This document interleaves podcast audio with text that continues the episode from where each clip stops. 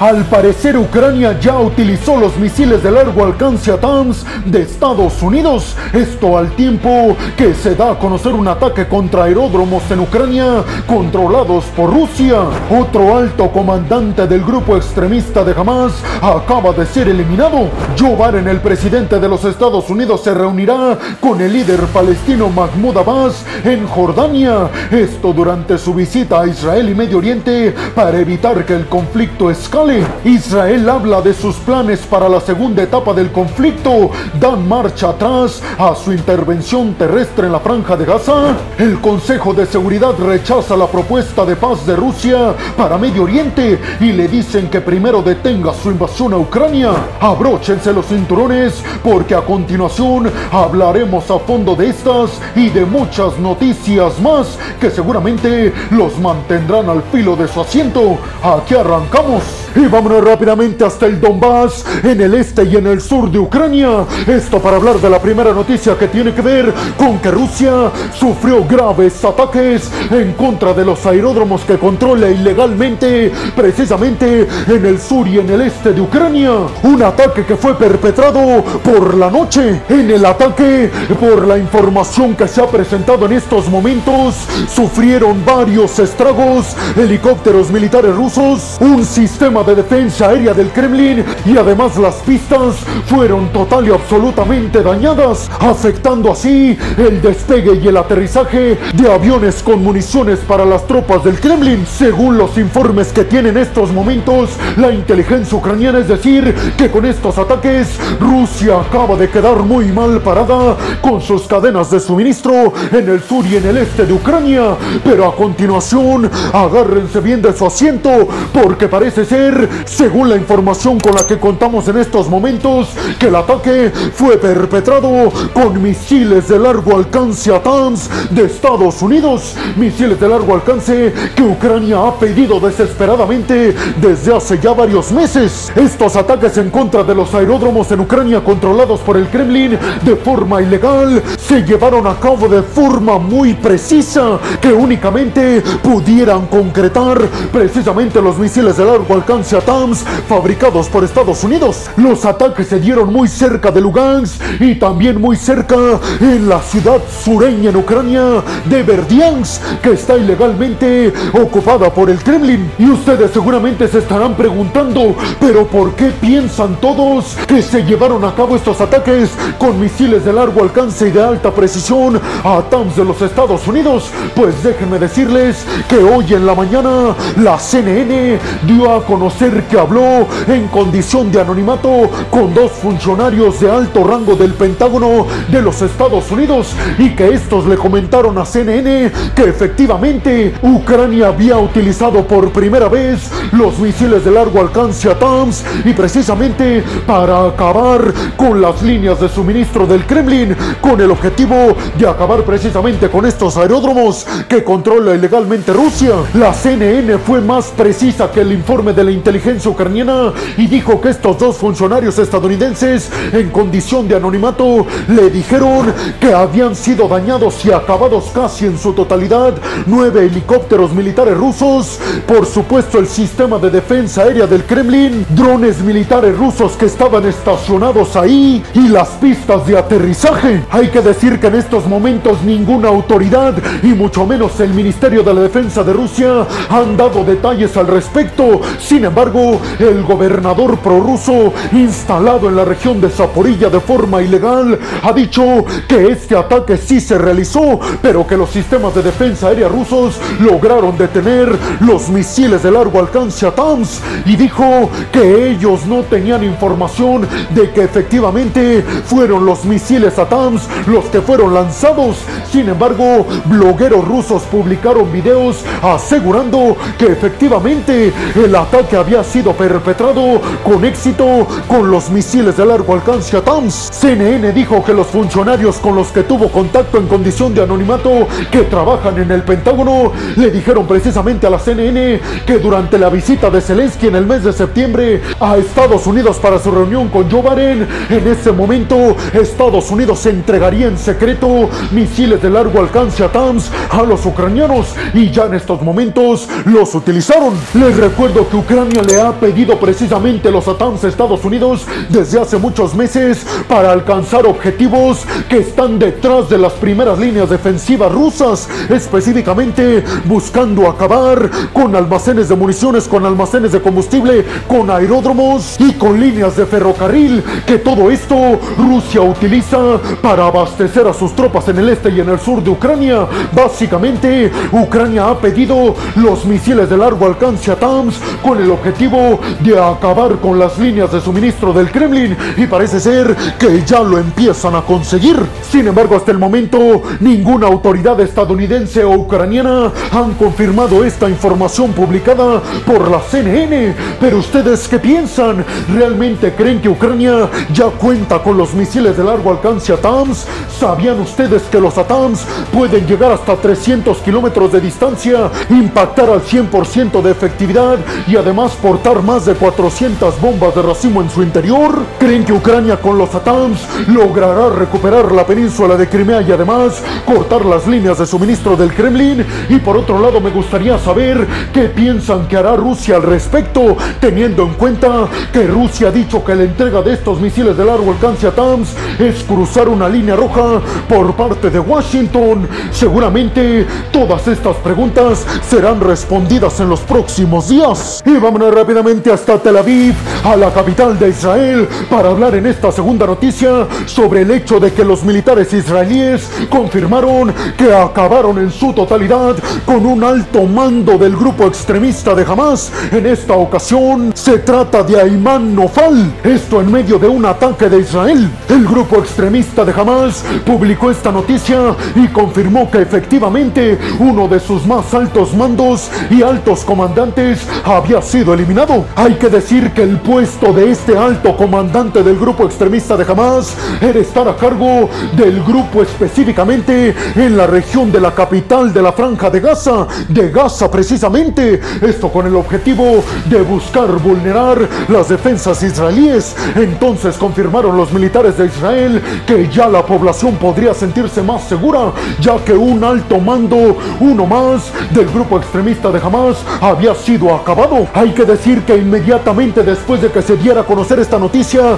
de que acabaron con un alto mando del grupo extremista de Hamas, otro alto mando de este grupo extremista, Kailet Meshal, dio declaraciones asegurando que le proponía un intercambio a Israel, que a cambio de liberar los prisioneros con los que cuenta el grupo extremista de Hamas, Israel liberara a prisioneros palestinos afines al grupo extremista que están en Israel. Se piensa que en estos momentos el grupo extremista de Hamas tiene en su poder entre 200 y 250 personas de forma ilegal de ciudadanía israelí, pero también varios ciudadanos extranjeros, pues el grupo extremista dice que los libera a cambio de que Israel libere a cerca de 6.000 prisioneros palestinos que tienen en Israel. Las autoridades internacionales piensan que este acuerdo será prácticamente imposible de que se concrete, sobre todo teniendo en cuenta que Israel ha recalcado que no se van a detener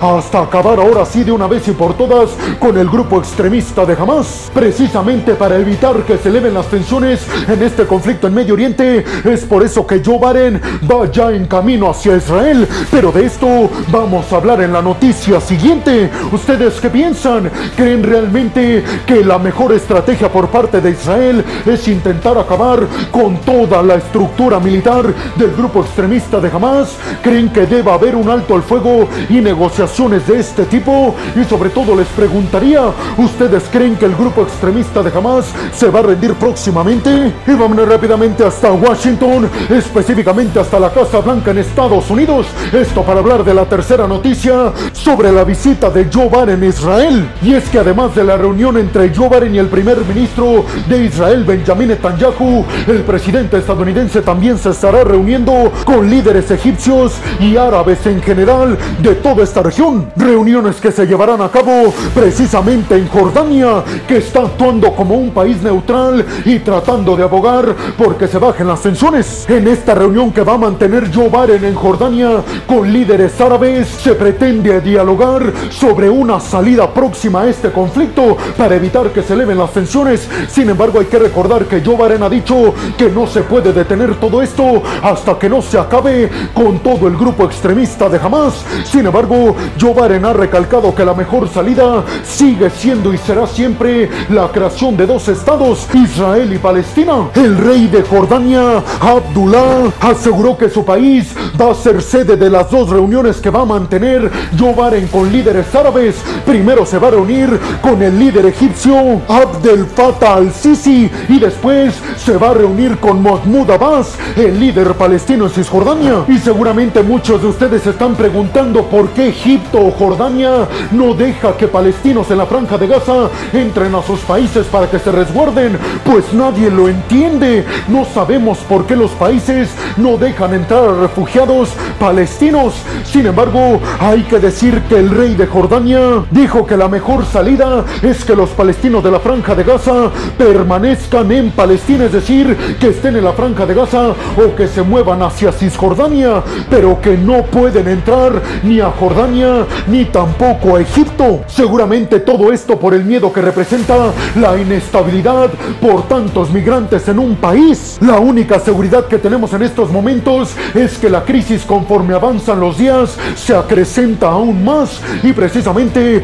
Joe Biden va a tratar de solucionar todo esto. La pregunta aquí sería, ¿lo conseguirá o se aumentarán aún más las tensiones al ver la presencia de Estados Unidos cada vez más fuerte en todo este conflicto de Medio Oriente? Y sobre todo me gustaría preguntarles su opinión al respecto, si creen que Mahmoud Abbas, el líder palestino en Cisjordania, va a dar luz verde a Israel para acabar por completo con el grupo extremista de Hamas. Todo esto para que la franja de Gaza vuelva a la administración del movimiento Fatah que encabeza precisamente Mahmoud Abbas en Cisjordania. Y vámonos rápidamente hasta Tel Nuevamente hasta la capital de Israel. Esto para hablar en esta cuarta noticia sobre declaraciones que ofreció el portavoz de Israel al respecto de que tal vez Israel no va a invadir vía terrestre la franja de Gaza. Esto después de que todo el mundo esté mencionando la posibilidad cada vez más grande de que haya una intervención terrestre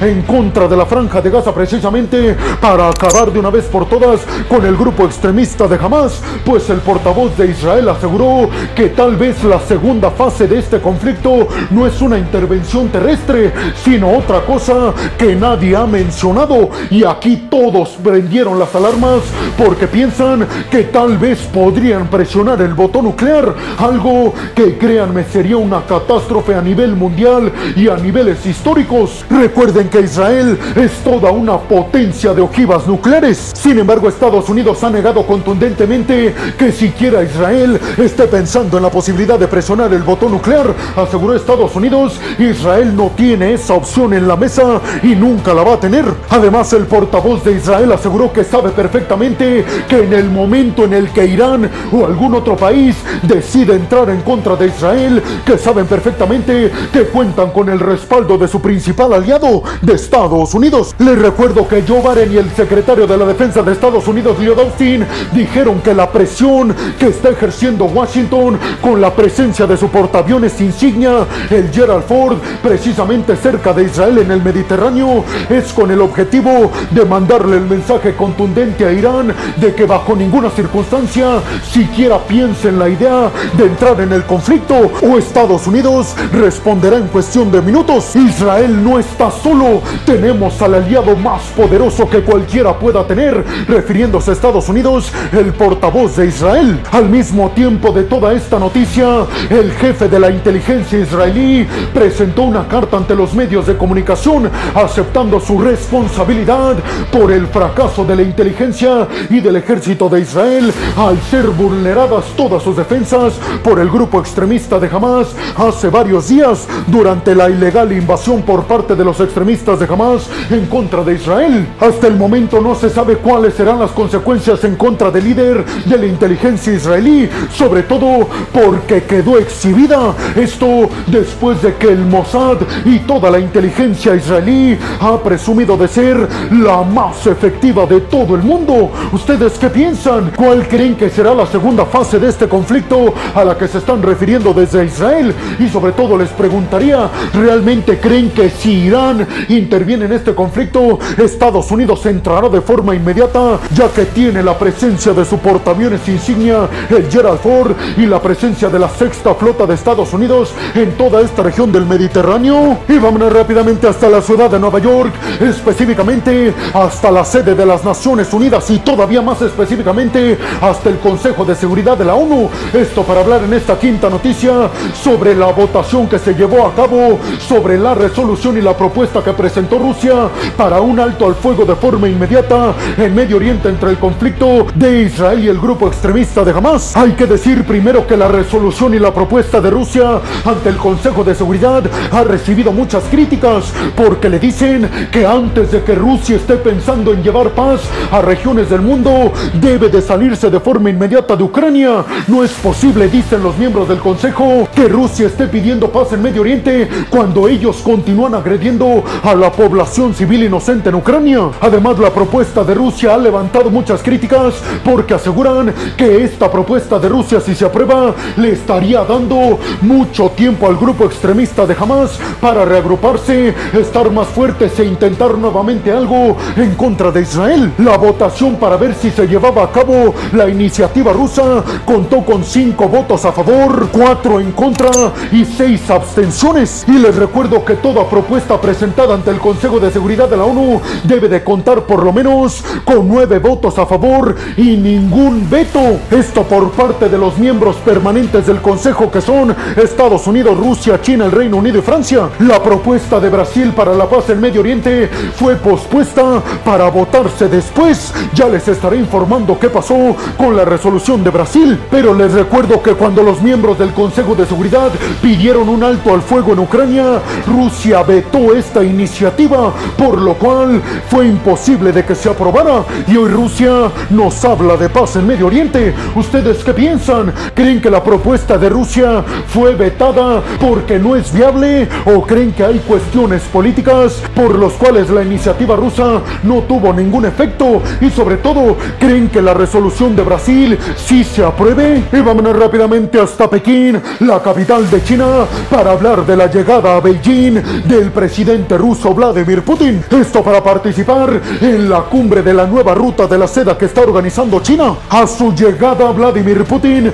estrechó sus manos con Xi Jinping y dijeron que el día de mañana iban a mantener una reunión de emergencia. Esto para decirle al mundo que la alianza conformada por China y Rusia está más fuerte que nunca. Sin embargo, a su llegada, Vladimir Putin se reunió cara a cara con Víctor Orbán, el líder de Hungría. Reunión en donde ambos prometieron aumentar su cooperación. Les recuerdo que Hungría de Víctor Orbán se ha manifestado en contra de varias resoluciones por parte de la Unión Europea en contra de las sanciones de Rusia. Reuters aseguró que los principales temas que estuvieron en la mesa entre Hungría y Rusia fueron precisamente el aumento en la cooperación de petróleo, de energía nuclear y de gas natural. A la cumbre de la nueva ruta de la seda por parte de China también abordaron líderes talibanes. Esto porque Afganistán con los talibanes está intentando entrar en la nueva ruta de la seda de China. ¿Ustedes qué piensan? ¿Creen realmente que la alianza conformada por China y por Rusia